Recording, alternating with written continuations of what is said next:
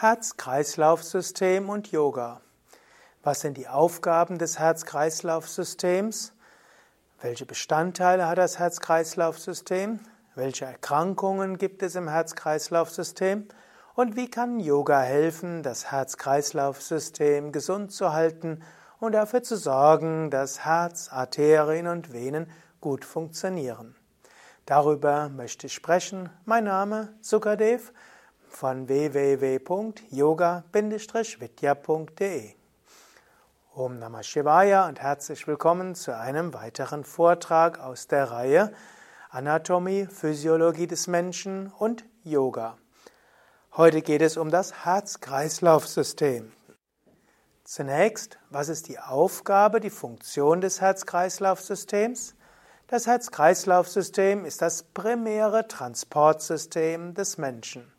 Über das Herz-Kreislauf-System werden die verschiedenen Körperteile miteinander verbunden. Man könnte natürlich zuerst einmal sagen, Herz-Kreislauf-System sorgt dafür, dass über die Lungen Sauerstoff ins Blut kommt zu den verschiedenen Muskeln und Organen und dann Kohlendioxid von den Muskeln und Organen über den Herz, das Herz-Kreislauf-System in die Lungen kommt und von dort ausgeatmet wird. Dann könnte man sagen, über das Herz-Kreislauf-System kommen die Nährstoffe aus dem Verdauungssystem ins Blut und von dort in alle Teile des Körpers.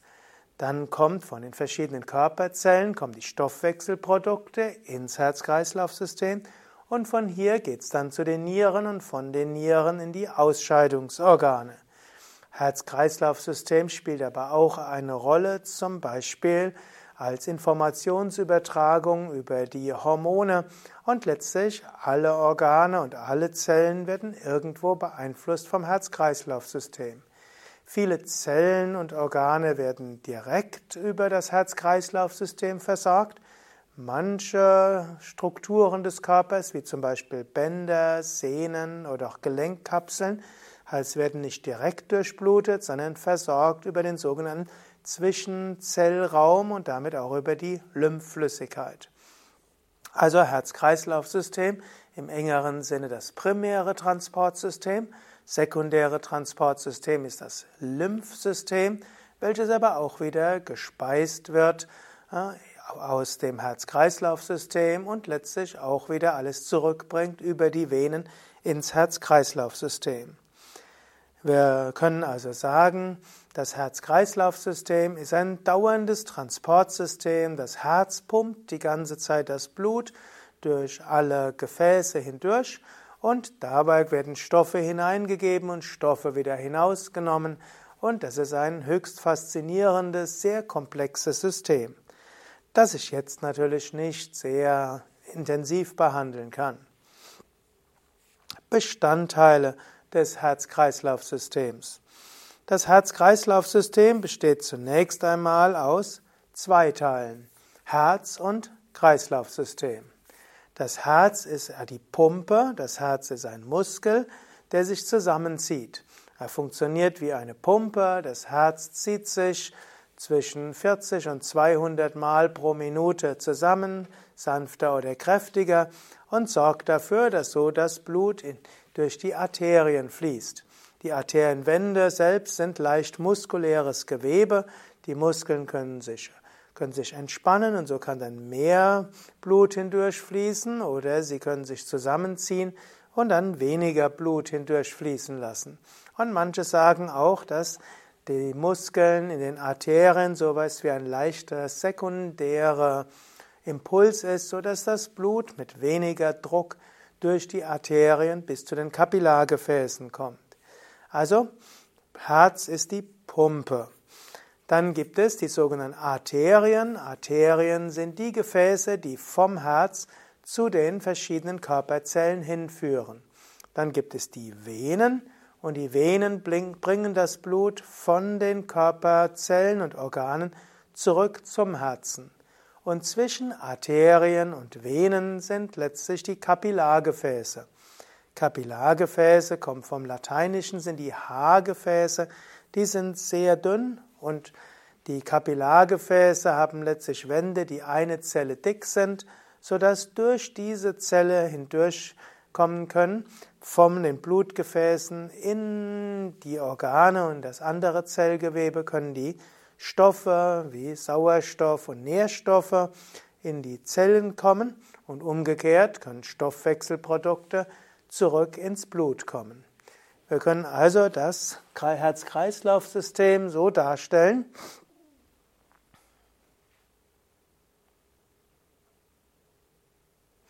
Zunächst gibt es das Herz. Das Herz ist ein starker Muskel.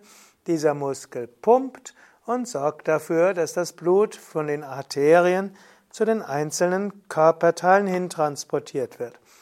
Es gibt die Kapillargefäße und in den Kapillargefäßen findet der letzte Stoffaustausch statt. Und die Venen bringen das Blut zurück zum Herzen. Es wird gerne gesagt, es gibt zwei, zwei wichtige Kreislaufsysteme. Es gibt zunächst einmal den sogenannten Körperkreislauf. Hier geht es von der linken, Moment, hier geht es äh, von der, vom Herzen geht es hin zu den verschiedenen Körperteilen, also letztlich von der linken Herzkammer fließt das Blut überall hin und von, das ist dann sauerstoffreiches Blut, geht zu den Kapillargefäßen und fließt dann zurück zum Herzen, zurück als sauerstoffarmes Blut. Dann gibt es den sogenannten Lungenkreislauf. Es geht vom Herzen zu den Lungen und diese Lungenarterie ist sauerstoffarmes Blut. In den Lungen wird das Blut mit Sauerstoff angereichert und kehrt dann über die Lungenvene zurück zum Herzen als sauerstoffreiches Blut. Und damit das Blut gut zurückfließt, gibt es den sogenannten Vorhof. Das heißt, der, die Vorhöfe, zum Beispiel die rechte Herzkammer hat einen Vorhof. Dort fließt das venöse Blut hin und anschließend wird das Blut von dem Vorhof in die Hauptkammer gebracht und dann von der Hauptkammer wird das Blut dann in die Arterie gepumpt, in dem Fall in die Lungenarterie und die Lungenarterie bringt, das Blut zurück über den linken Vorhof in die linke Herzkammer und dann geht es über die große Aorta der linken Herzkammer in die verschiedenen Körperorgane. So ist also das Grundkreislaufsystem. Es gibt dann noch verschiedene besondere Kreislaufteile. Es gibt zum Beispiel der, das Kapillargefäßsystem des Gehirns. Das Blut muss ja auch zum Gehirn hingehen. Das Gehirn hat verschiedene Denkaufgaben und Steuerungsaufgaben. Dann fließt das Blut eben auch zu den Bauchorganen und die Bauchorgane bringen insbesondere in das Blut hinein verschiedene Nährstoffe. Von den Verdauungsorganen kommt das ganze Blut erstmal zur Leber über die sogenannte Pfortader und dann von der Leber in die rechten, rechten Vorhof und rechte Herzkammer. Dann fließt manches Blut auch direkt in die Leber hinein und dort wird die Leber als chemische Fabrik immer wieder verschiedene chemische Prozesse in die Wege leiten und das fließt dann auch wieder zurück zur rechten Herzkammer. Und ein Teil des Blutes fließt auch immer zu den Nieren und die Nieren filtern das Blut und scheiden dann bestimmte Stoffe aus, zum Beispiel Harnstoff. So ist also dieses Herz-Kreislauf-System ein sehr geniales System, das Tag und Nacht arbeitet in jeder Minute und in jeder Sekunde. Also ein pausenloses Transportsystem. Der ganze Zeit wird das Blut in Gang gehalten und verschiedene Körperteile können dort etwas aus dem Blut entnehmen und anderes ins Blut hineingeben. Ich könnte sagen, das wäre so ähnlich wenn da die ganze Zeit auf den Straßen Autos fahren würden, vielleicht fahrerlose Elektroautos, die fahren die ganze Zeit dort rum und halten überall und dann kann man dort etwas rausnehmen und reingeben und das fließt dann die ganze Zeit weiter. Was Blut natürlich nicht kann, die Niere kann nicht plötzlich einen Gruß senden an die Leber und etwas, ein Paket ins Blut geben, das nur an die Leber kommt, sondern die Nieren geben einfach, nehmen Blut grundsätzlich auf, machen mit diesem Blut etwas und bringen es dann zurück in die Nierenvene. Oder auch die Leber macht etwas und bringt es dann in die Nierenvene und so weiter. Also Blut fließt die ganze Zeit, Körperteile entnehmen etwas und geben etwas hinzu. Und wie das Ganze funktioniert, ist schon sehr großartig. Alles, was funktioniert, kann auch nicht funktionieren. Und so macht es auch kein Wunder, dass es verschiedene Arten von Problemen des Herzkreislaufs geben kann. Ich möchte hier insbesondere auf drei Hauptprobleme eingehen. Das erste ist die sogenannte Arteriosklerose. Das zweite sind äh, Krampfadern. Und das dritte sind verschiedene Herzprobleme. Unter den Herz-Kreislauf-Beschwerden, die bedeutsamste Beschwerde ist die sogenannte Arteriosklerose. Wenn wir eine Arterie nehmen, ist diese ein, besteht aus einer Wand, die letztlich im Inneren sehr glatt ist und außen ist muskuläres Gewebe. Und durch die Arterie fließt dann das Blut. Jetzt kann es geschehen, dass zum einen die Arterie sich verkrampft und das kann zu Bluthochdruck führen. Es gibt zum Beispiel Menschen, die unter Stress Bluthochdruck haben und das geschieht manchmal, weil die Arterien sich verkürzen Gleichzeitig der Körper signalisiert, es braucht mehr Blut, also pumpt das Blut stärker, stärker pumpendes Herz in Verbindung mit zusammengezogenen Arterien heißt Bluthochdruck. Was auch geschehen kann, die eigentlich glatten inneren Arterienwände können aus irgendwelchen Gründen beschädigt werden. Es wird bis heute diskutiert, warum das so ist. Manche sagen, es ist wie eine Autoimmunerkrankung, der Körper ruiniert die Innenseite der Arterien. Früher war mal die Theorie der freien Radikale populär, wo irgendwo gesagt wird, dass manche Stoffwechselprozesse, hochreaktive ähm, Moleküle in den Kreislauf bringen und diese Moleküle zerschlagen dann die Arterienwände.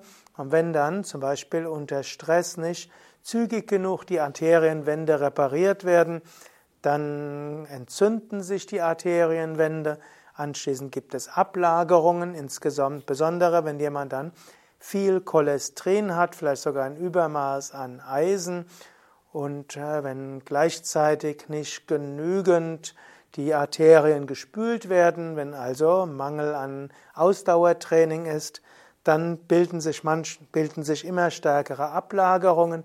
Irgendwann werden die Ablagerungen so groß, dass die Arterien nicht mehr flexibel sind, die Arterien sich nicht mehr zusammenziehen und dehnen können. Dann entsteht immer wieder Bluthochdruck und irgendwann können dann entweder die Arterien ganz zugehen, das nennt sich dann Thrombus oder auch Thrombose, oder Teile der Arterienwände oder der Ablagerungen können sich lösen und können dann zum Beispiel in die Lungen gehen und dann zu einem Embolie in den Lungen führen. Also das Verschließen von Gefäßen, Thrombus ne, kann zu verschiedenen Problemen führen. Es kann zum Beispiel zu dem sogenannten Raucherbein führen, was nicht nur Raucher haben.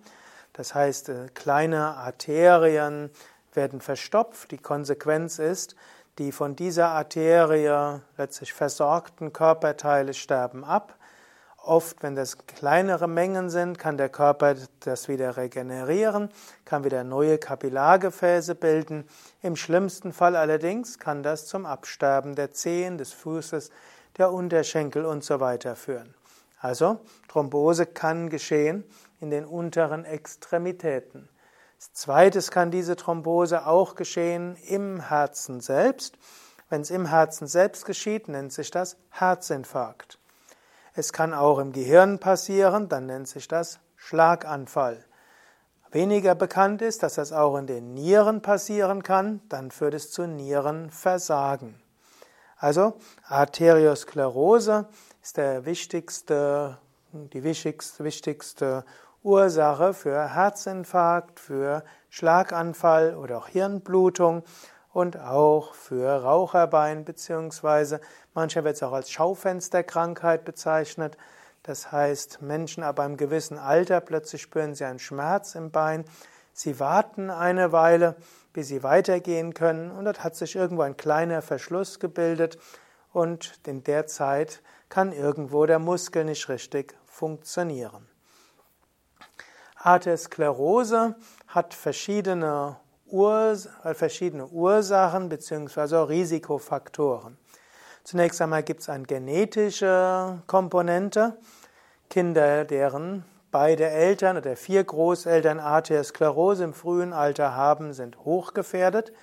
Kinder, deren zwei Eltern und vier Großeltern gar keine Arteriosklerose hatten, die können sogar einen sehr ungesunden Lebensstil haben und eine ganze Weile keine Arteriosklerose haben. Neben dieser genetischen Komponente gibt es aber weitere Risikofaktoren. Das eine ist die Ernährung und eine Ernährung mit viel Fleisch, mit tierischen Produkten erhöht die Wahrscheinlichkeit für Arteriosklerose. Je weniger tierische Produkte, umso besser. Tatsächlich gibt es einige Studien, die zeigen, dass die vegane Ernährung die beste Ernährung ist zur Vorbeugung gegen Arteriosklerose. Wenn diese vegane Ernährung reich ist an Gemüse, Salate und Obst und Hülsenfrüchten, dann ist sie besonders gut. Also die Ernährung spielt eine große Rolle. Je mehr Gemüse, Salate, Obst, Hülsenfrüchte, Vollkorn, umso besser. Je weniger Fleisch, umso besser. Dritter Faktor, eigentlich vielleicht sogar der wichtigste Faktor, nur weil es vermutlich heutzutage wenige der Zuhörer betrifft, ist das Rauchen. Rauchen selbst ist der höchste Risikofaktor für Arteriosklerose. Daher wichtig, nicht rauchen. Rauchen führt eben auch zur Entzündung der Arterienwände, was dann zur Arteriosklerose führt. Nächster Risikofaktor ist Stress. Oder umgekehrt ausgedrückt, wer täglich Tiefenentspannung übt und meditiert, der beugt Arteriosklerose vor. Und wer auch ansonsten lernt, mit den Herausforderungen des Lebens heiteren Gemütes umzugehen, wer eine hohe psychische Resilienz hat, der hat auch geringere Wahrscheinlichkeit für Arteriosklerose und damit geringere Wahrscheinlichkeit für Lungenembolie, für Probleme in den Füßen und Waden, Herzinfarkt und Schlaganfall. Und der nächste Risikofaktor ist Mangel an Bewegung. Man weiß Menschen, dass Menschen, die regelmäßig Herz-Kreislauf-Training machen, weniger unter Arteriosklerose leiden. Und hier kann man klar sagen, Yoga reduziert das Risiko für Arteriosklerose. Erstens, Yoga ist eine Entspannungstechnik. Und damit ist es schon gut gegen Arteriosklerose. Zweitens, Yoga hilft, besser mit Stress umzugehen. Auch das ist hilfreich vorbeugen gegen Arteriosklerose. Drittens, Yoga ist auch Kreislauftraining. Das habe ich ein andermal besprochen. Nicht nur Sonnengruß, sondern eben auch über die Umkehrhaltungen und die Atemübungen. Yoga ist auch Dehntraining und das Dehnen der Muskeln dehnt auch die Arterien und das Dehnen der Arterien hilft auch, dass die Arterien flexibel sind und etwaige begonnene Ablagerungen an den Arterienwänden wieder abgebaut werden können. Yoga empfiehlt eine vegetarische Ernährung und konsequenterweise empfiehlt, empfehlen manche Yoga-Lehrende, zum Beispiel ich, eine vegane Ernährung. Auch das wiederum er senkt die Risiko für Arteriosklerose. In diesem Sinne, wenn du Yoga übst, hervorragend vorbeugend gegen verschiedene Probleme der Arterien und damit auch vorbeugend gegen Herzinfarkt und Schlaganfall. Groß, zwei große Risikofaktoren für Arteriosklerose, die über Blutbild messbar sind, sind erstens ne, schlechte Cholesterinbild und äh, zweitens Bluthochdruck. Normalerweise wird Yoga verhindern, dass der Blutdruck zu hoch wird. Normalerweise wird Yoga für gute Blutfettwerte sorgen.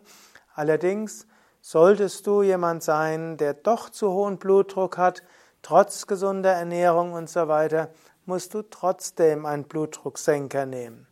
Ich sage das deshalb, weil ich leider schon Menschen kannte, die einen zu hohen Blutdruck hatten und gesagt haben, sie wollen keine Medikamente nehmen und danach hm, Schlaganfall oder Herzinfarkt hatten und es hätte zu dem Zeitpunkt nicht sein müssen. Im Normalfall, wer Yoga übt, wird sehr viel länger keinen Bluthochdruck haben und gesunde Blutfettwerte haben. Wenn es aber nicht ausreicht, sollte man den gesunden Menschenverstand nutzen und Blutdrucksenker und auch Cholesterinsenker zu sich nehmen, ist mindestens meine Meinung. Wenn du anderer Meinung bist, schreib's doch einfach in die Kommentare. Du musst ja nicht immer meiner Meinung sein. Ja, soweit also zu den Problemen der Arterien, eben Arteriosklerose und darauf beruhende, beruhender Bluthochdruck und das verursachende schlechte Blutfette. Interessanterweise übrigens auch zu viel Eisen im Blut ist auch nicht gut. Manche sagen, dass Frauen unter 60 erheblich weniger Herzinfarkte haben als Männer. Liegt auch daran, dass sie ihre Monatsblutung haben und dabei ein Übermaß von Eisen ausscheiden können. Und gerade Männer, die viel Fleisch essen, haben oft einen zu hohen Eisengehalt und der ist, anders als was viele Menschen wissen, gar nicht gut und kann eben auch Arteriosklerose begünstigen. Man sollte nicht zu wenig Eisen haben, man sollte auch nicht zu viel Eisen haben. Interessanterweise, wer beginnende Arteriosklerose hat, der kann diese sogar wieder abbauen durch konsequent vegane Lebensweise, durch konsequente Yogaübung, durch konsequentes Lernen einer mitfühlenden und liebevollen Haltung zu den Mitgeschöpfen und durch das Lernen eines Sinnes im Leben. Und wenn das verbunden ist, vielleicht noch durch ein Herz-Kreislauf-Training, dann können beginnende Arteriosklerose rückgängig gehen. Und viele Menschen, die einen Bluthochdruck haben, könnten ihren Bluthochdruck um 20 bis 30 Punkte senken bei Lebensstilveränderung und so die Gabe von mit Blutdrucksenkern auf um 20, 30 Jahre in die Zukunft verschieben. Also ist es wert, das zu machen. Nächste Erkrankung des Herz-Kreislauf-Systems betrifft die Venen. Die Venen haben insbesondere Venenverkalkung, wie sie genannt wird, Krampfadern. Hm, das heißt, es, aus irgendwelchen Gründen werden die Venenklappen nicht mehr richtig funktionieren. Zum Teil gibt es Ablagerungen um die Venenklappen. Das führt dann dazu, dass das venöse Blut nicht ausreichend abgeführt wird. Dann werden die Venen dicker. Zum Teil lagern sich noch Sachen ab an den Wänden der Venen. Das führt irgendwann zu dickeren Venen und irgendwann kann das Blut nicht mehr abfließen durch die Venen und dann können die Beine blau werden. Venen sind. Und dann irgendwann könnte es auch passieren, dass ein Teil dieser Ablagerungen an den Venen doch weggespült wird. Das kann dann zu den Lungen kommen und kann dort zur Lungenembolie führen und Lungenembolie kann auch zum Tod führen. Was kann man machen gegen Krampfadern? Auch bei Krampfadern gibt es bestimmte Risikofaktoren. Der wichtigste Risikofak die wichtigsten Risikofaktoren werden stehende oder sitzende Tätigkeit, also eine Tätigkeit ohne viel Bewegung. Das nächste Risikofaktor wäre auch ansonsten kein Kreislauftraining und zu viel Ruhe.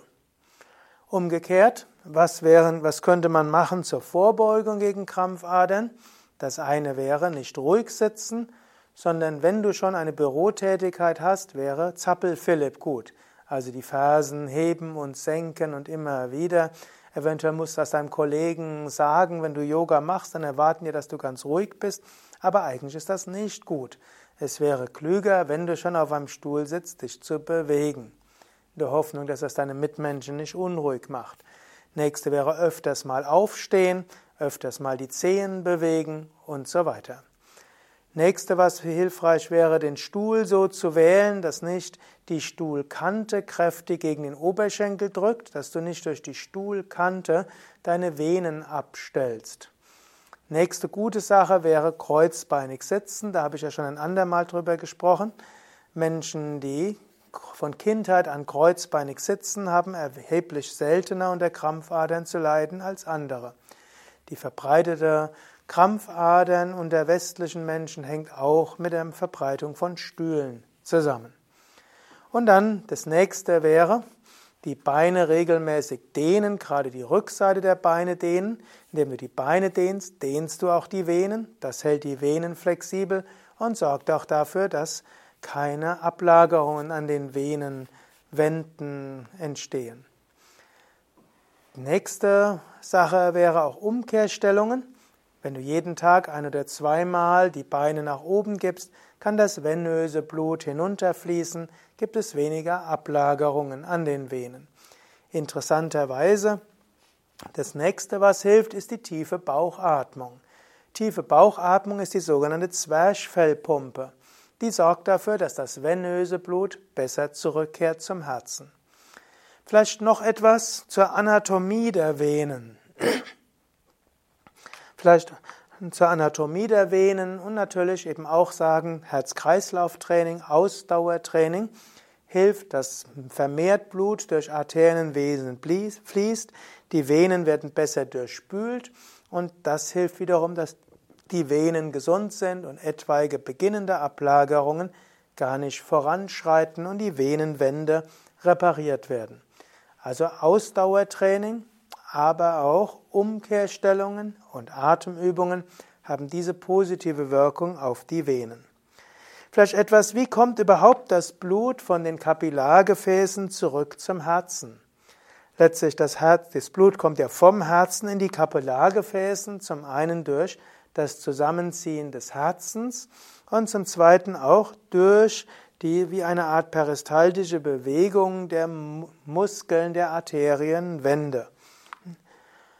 Dieses führt dazu, dass das Blut zum Beispiel vom Herzen bis zum Kopf transportiert wird und selbst im Kopfstand fließt das Blut sehr gut vom Herzen bis zu den Zehen. Eigentlich schon ganz erstaunlich. Aber der Blutdruck ist jetzt in den Kapillargefäßen praktisch null. Wie kommt jetzt das Blut von den Kapillargefäßen über die Venen zurück zum Herzen? Da gibt es andere sogenannte Pumpsysteme. Das erste ist die sogenannte Arterienpumpe. Was heißt Arterienpumpe? Typischerweise sind die Arterien und die Venen direkt benachbart. Wenn jetzt also zum Beispiel die Arterie neben der Vene ist, die Arterie zieht sich zusammen und dehnt sich aus. Und dieses Zusammenziehen und Ausdehnen drückt auf die Vene. Und indem dort gedrückt wird auf die Vene durch die Druckunterschiede, wird das venöse Blut nach weiter transportiert. Und woher weiß das Blut in den Venen, in welche Richtungen es fließen soll? Das geschieht durch die Venenklappen.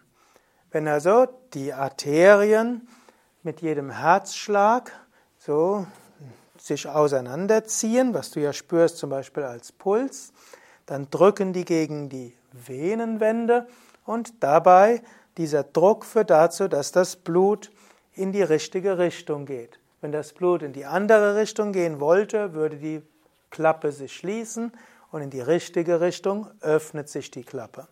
Also die Arterienpumpe ist das erste Prinzip, wie das venöse Blut zurückkommt. Zweites Prinzip ist die Muskelpumpe. Wenn eben Muskeln sich anspannen und entspannen, dann drücken die Muskeln auch auf die Venen und durch das Druckunterschiede entstehen, fließt auch wieder das venöse Blut in eine bestimmte Richtung, denn die Venen sorgen dafür, dass das Blut nur in eine Richtung kommt. Drittes Prinzip ist die Zwerchfellpumpe.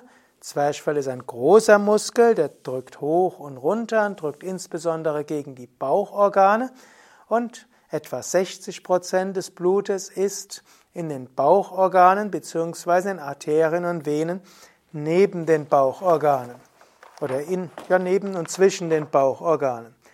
Und wenn die, das Zwerchfell so hoch und zurück geht, entstehen Druckunterschiede im Bauchraum und diese sorgen dafür, dass das Blut aus der großen Vene, der große Hohlvene, zurückfließt zum Herzen.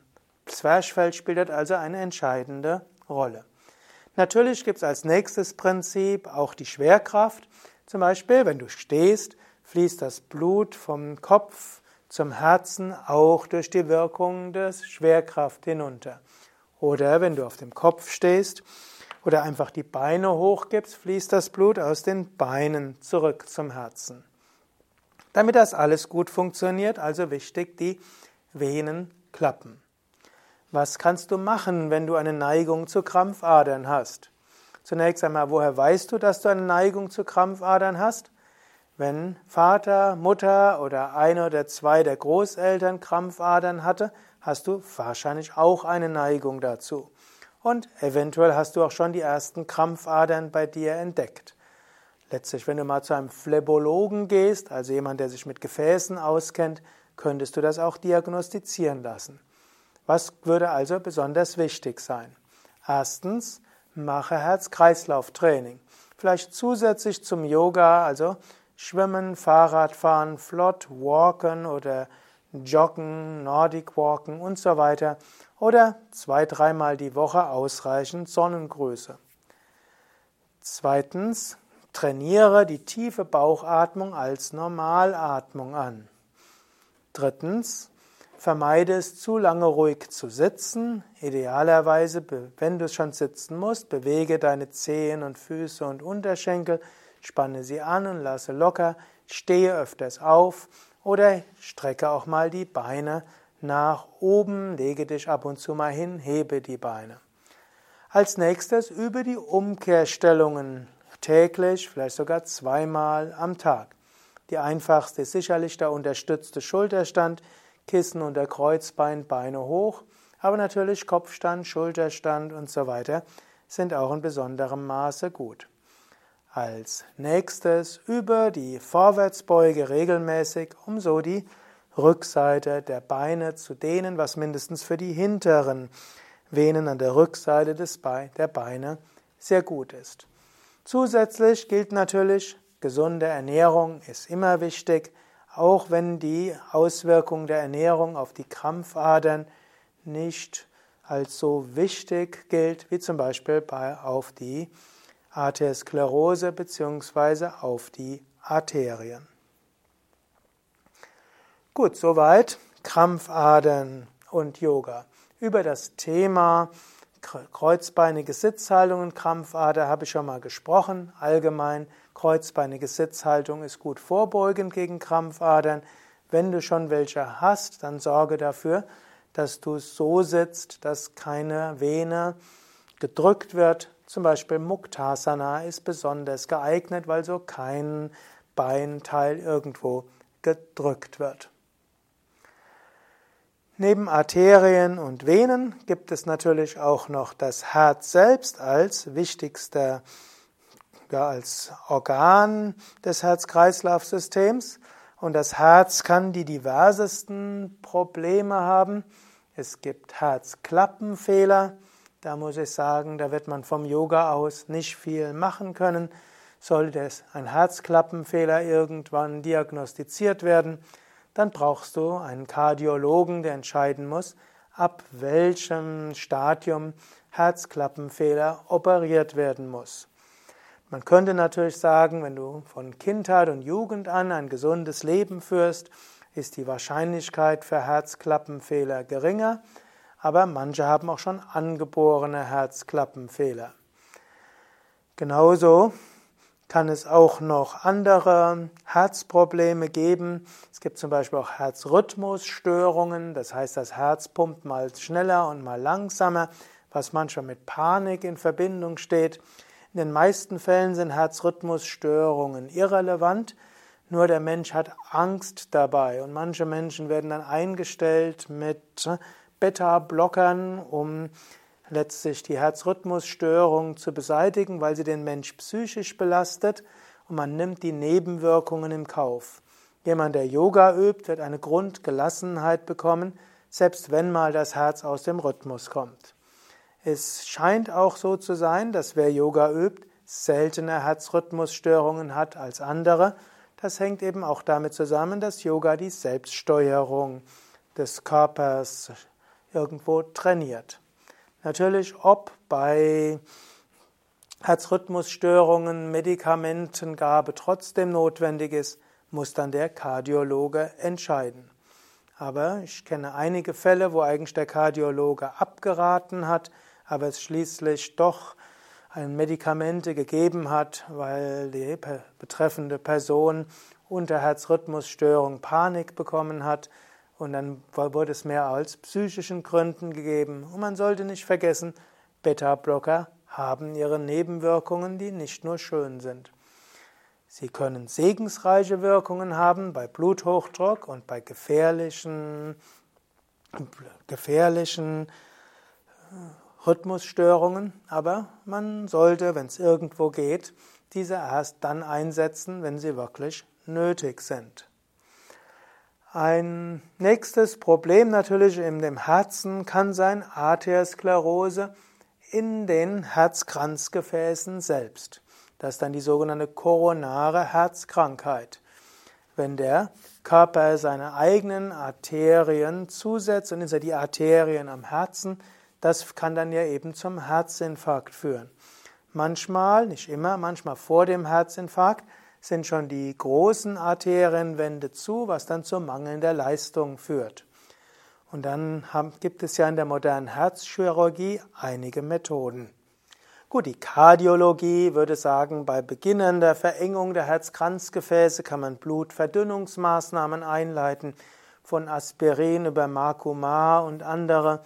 Man könnte Ballondilatation machen, man kann einen Stent setzen, man kann auch Umleitungen machen, also verschiedenste Operationen. Aber man weiß auch, man kann durch Lebensstilveränderungen auch die Herzkranzgefäße wieder öffnen. Und es gibt so ein System, das nennt sich das Ornish-System oder auch die Ornish-Therapie die sich in vielen Untersuchungen als hilfreich und effektiv gegen die Verengung von Herzkranzgefäßen und damit gegen die koronare Herzerkrankung gezeigt hat. Darüber werde ich dann ein nächstes Mal, das nächste Mal sprechen, weil das Ornish-Programm ist letztlich ein kombiniertes Yoga-Programm, welches gezeigt hat, dass es Verengung von Herzkranzgefäßen und die koronare Herzkrankheit heilen kann. Vielleicht noch zum Abschluss dieses Vortrages. Zum einen hier unseren Torso. Hier siehst du, wie groß das Herz ist. Du siehst hier auch noch einmal hier die, wie die von der Lungenarterie das Blut in den linken Vorhof geht von hier in die linke Herzkammer und von der linken Herzkammer durch die große Aorta in alle Körpersysteme. Dann siehst du, wie dann von wie das Blut durch die untere und obere Hohlvene in den rechten Vorhof geht, von dort in die rechte Herzkammer, von der rechten Herzkammer über die Lungenarterie in die Lunge hineinkommt. So siehst du das Herz hier kannst du auch vielleicht sehen, wie groß die Arterien und Venen sind. Die sind ja größer als Finger, letztlich sind sie daumendick. Und du kannst auch sehen, an der Leber vorbei und letztlich siehst du, wie diese Gefäße nach unten gehen bis in die Beine. Also schon faszinierend dieses primäre Transportsystem bestehend aus Venen, Arterien und Herz. Das sekundäre Transportsystem sind die sogenannten Lymphen. Manchmal sagt man auch, dass die Lymphen Teil des Herz-Kreislauf-Systems sind, denn die Lymphflüssigkeit letzt, tritt letztlich aus den Blutgefäßen aus, in den Kapillargefäßen. Von hier geht dann die Lymphe durch die verschiedenen Zwischenzellräume und gibt Nährstoffe für verschiedene Organe, die nicht direkt durchblutet sind. Und die Lymphflüssigkeit geht dann durch Lymphbahnen zurück in die Vene und von der Vene zurück zum Herzen. Auch die Lymphflüssigkeit übrigens braucht Bewegung, Zusammenziehen der Muskeln, Dehnung und so weiter, damit die Lymphflüssigkeit gut zum Herzen zurückkommt. Wer sich nicht ausreichend bewegt, kann dann auch Ödeme bekommen, Wasseransammlungen, was typischerweise heißt, dass eben die Lymphflüssigkeit nicht ausreichend schnell zum Herzen zurückgeführt wird. Umso wichtiger, sich gut zu bewegen. Vielleicht noch ein paar der wichtigen Messwerte.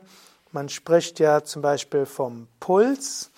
Der Puls heißt, wie häufig sich das Herz zusammenzieht was natürlich dann Auswirkungen hat auf die Arterie. Man kann merken, wenn das Herz sich zusammenzieht, dann wandert der Impuls des Herzens entlang der Arterien, weshalb man das ja zum Beispiel an dem Handgelenk spüren kann oder heutzutage gibt es ja sogar Sensoren an den Fingern, die spüren können, wie schnell der Puls ist. Typischerweise hat der erwachsene Mensch einen Pulsschlag zwischen 60 und 80 im Ruhezustand. Manchmal trainierte Menschen haben einen Puls nur noch von 40, aber es gibt eine gewisse Bandbreite, die grundsätzlich okay ist und gut ist.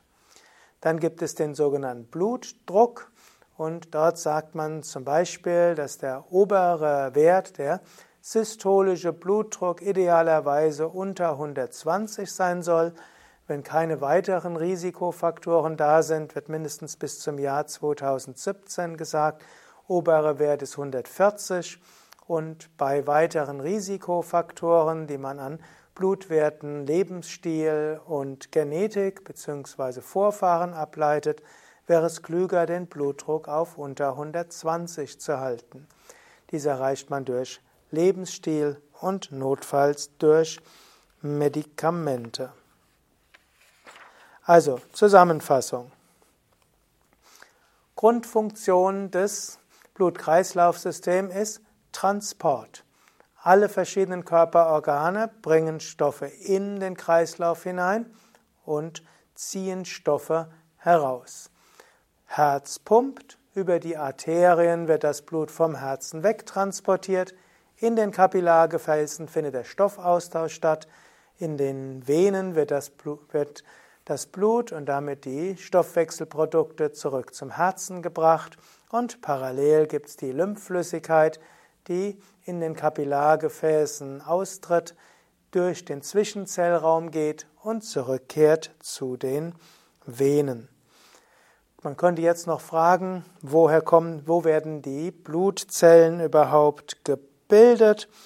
Blutzellen werden zum Beispiel gebildet in der Milz, werden auch gebildet im Knochenmark, um jetzt nur die wichtigsten Organe zu nennen. Es gibt jetzt noch andere Erkrankungen, wie zum Beispiel Leukämie und Eisenmangel und vieles andere. Hier wird es aber dann sehr speziell. Das wird in anderen Vorträgen behandelt werden wenn es um Yoga bei verschiedenen Beschwerden geht. Ja, das war's für heute. Wenn dir der Vortrag gefallen hat, klicke jetzt schnell auf Daumen hoch, gefällt mir oder teile den Vortrag in deinem sozialen Netzwerk. Wenn du Ergänzungen hast oder irgendwelche Korrekturen hast, schreib es doch in die Kommentare.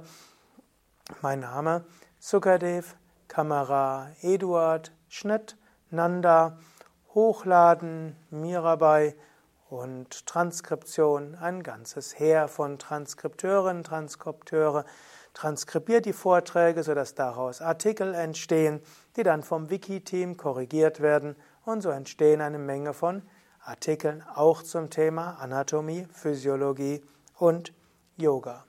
Beim nächsten Mal soll es gehen um die Ornisch-Herztherapie. das Ornish-Programm zur Vorbeugung und auch Heilung von der koronaren Herzkrankheit. Dies war ein Vortrag aus der Reihe Anatomie, Physiologie und Yoga, Teil der Vortragsreihe zum, zur Yoga Vidya Schulung, der ganzheitliche Yoga Weg, Begleitmaterial zur Yogalehrerausbildung von Yoga Vidya. Alle Informationen auf www.yoga-vidya.de. Bei Yoga Vidya haben wir auch eine Yogatherapieabteilung in Bad Meinberg. Wenn du also Herz-Kreislauf-Erkrankungen hast, könntest du auch von einer Heilpraktikerin letztlich mehr Tipps bekommen, wie du deine Yoga-Praxis anpassen kannst an deine speziellen Bedürfnisse. Wir haben auch Seminare Yoga fürs Herz und wir haben auch Yogalehrer Weiterbildungen, sowohl Yogalehrer Weiterbildung Yoga bei besonderen Beschwerden als auch eine einwöchige Weiterbildung Yoga fürs Herz. Alles auf www.yoga-vidya.de